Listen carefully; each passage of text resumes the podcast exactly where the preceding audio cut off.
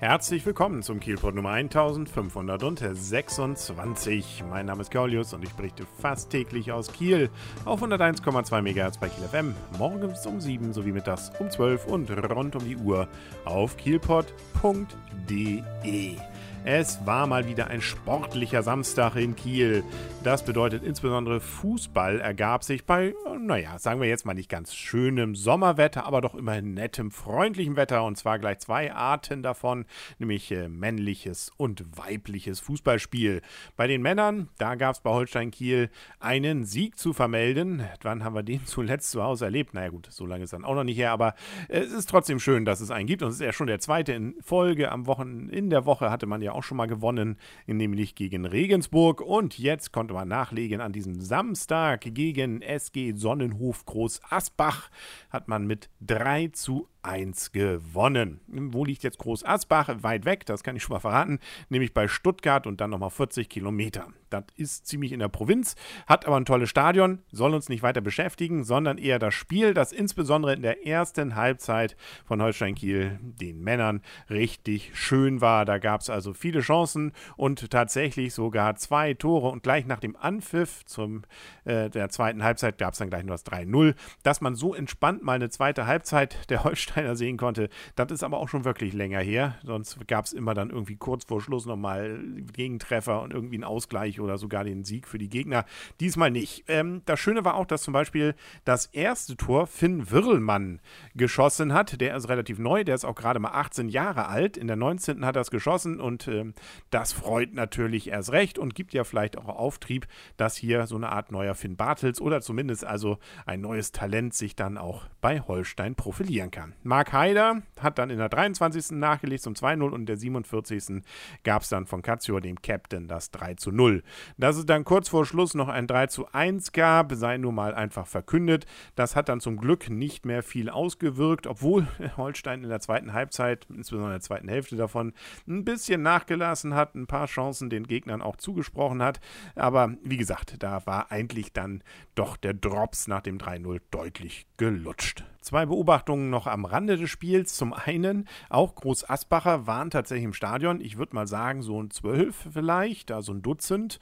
Ich habe es nicht genau durchgezählt. Auf jeden Fall fielen die in der zweiten Halbzeit dann nach dem 3-0 damit auf, dass sie äh, minutenlang eine Polonaise durch den gesamten Gästeblock veranstaltet haben. Sie waren ja auch nur zu zwölf, da waren viele Räume da um die Polizisten herum, die in größerer Zahl noch als die Gästefans da waren und äh, schön mit der Fahne vorweg, sah irgendwie herzallerliebst aus aus und zeigt, also der Groß Asbacher bzw. Sonnenhofer hat durchaus Humor. Und das zweite war, äh, dass mal wieder der Trainer von Holstein Kiel nicht so richtig glücklich allem Anschein nach über die ein oder andere Aktion des Torwarts von Holstein Kiel war, obwohl er ja nun, na gut, am Ende dann einen reingelassen hat, aber ansonsten vieles richtig gemacht hat aus meiner Sicht. Aber ja, es gab wohl so ein paar Szenen, also Neitzel hat sich da doch irgendwie sehr aufgeregt.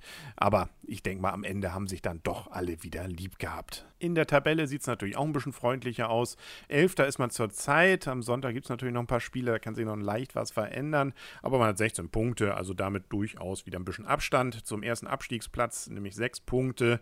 Und nach oben sind es dann auch nochmal mindestens, äh, ja, sogar sechs, sieben Punkte.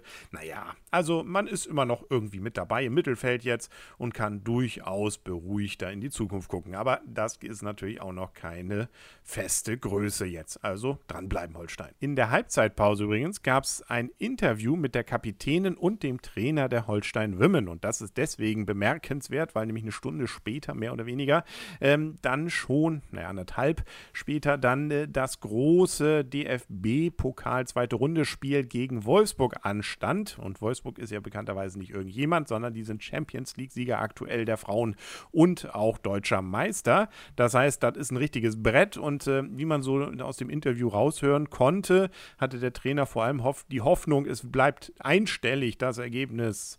Allerdings, äh, das war dann schon sehr herausragend. Ähm, erstens hat man dann doch zur Waldwiese, da fand das dann statt, dieses DFB-Pokalspiel um 16.30 Uhr. Ähm, da merkt man mit dem Rad dann schon, das sind nochmal sechs Kilometer. Schade, dass das nicht im Holsteinstadion weiterging, aber egal. Ähm, als wir dann ankamen, fünf Minuten nach Anpfiff, äh, da fiel gerade das 1 zu 0 für die Holstein Women. Also plötzlich verdrehte Welt. Holstein führte also und äh, konnte da also beinahe den Champions League-Sieger äh, ähm, äh, an den Rand einer Niederlage bringen. Auch in der ersten Halbzeit lief es wirklich sehr, sehr äh, konstant. Ähm, Wolfsburg konnte dann ausgleichen, aber das blieb dann auch dabei. Holstein hat da hier und da nochmal eine Chance. Naja, in der zweiten, da waren dann so ja, fünf bis zehn schlechte Minuten. Da kippt es dann. Da fielen dann das 2 zu 1, 3 zu 1 und 4 zu 1 ähm, für Wolfsburg und dann war es natürlich klar, dass das dann so bleiben würde und das mit dem Sieg nichts werden würde. Aber man hat sich also wirklich teuer verkauft. Dann gab es nachher noch ein 5-1. Egal. Also Holstein Women definitiv sicherlich für die über 1000 Zuschauer, 1085 waren es insgesamt, ähm, dann durchaus eine Bereicherung des Nachmittags. War auch eine sehr entspannte Atmosphäre. Man stellte sich einfach irgendwo hin. Viele hatten sich auch was mitgenommen, um sich irgendwie hinsetzen zu können. Ähm, auch die Cheerleader von Holstein, die waren dann da, hatten dann also nochmal gewechselt, das Stadion. Und äh, es gab dann selbstgemachten Kuchen, den man kaufen konnte für also wirklich kleines Geld, 50 Cent. Ähm, natürlich ein paar Getränke und so weiter. Also das war eine nette Atmosphäre und da war auch die Sonne bei, sommerlich, naja, Herbst, also sommerherbstlich sozusagen. Was will man mehr? Ein Sieg wäre natürlich auch schön gewesen, aber ich glaube, mit der Niederlage können dann alle leben und äh, man hat sich auch mit einem Lächeln verabschiedet. Glückwunsch also an beide Holstein-Mannschaften. Das war durchaus Werbung für den Sport und äh, da wird es hoffentlich dann auch bei den nächsten Besucherzahlen jeweils wieder nach oben gehen. Das war es dann noch für heute mit dem Kielpot. Wir hören uns morgen wieder. Bis dann alles Gute wünscht euer und ihr Kaulius und tschüss.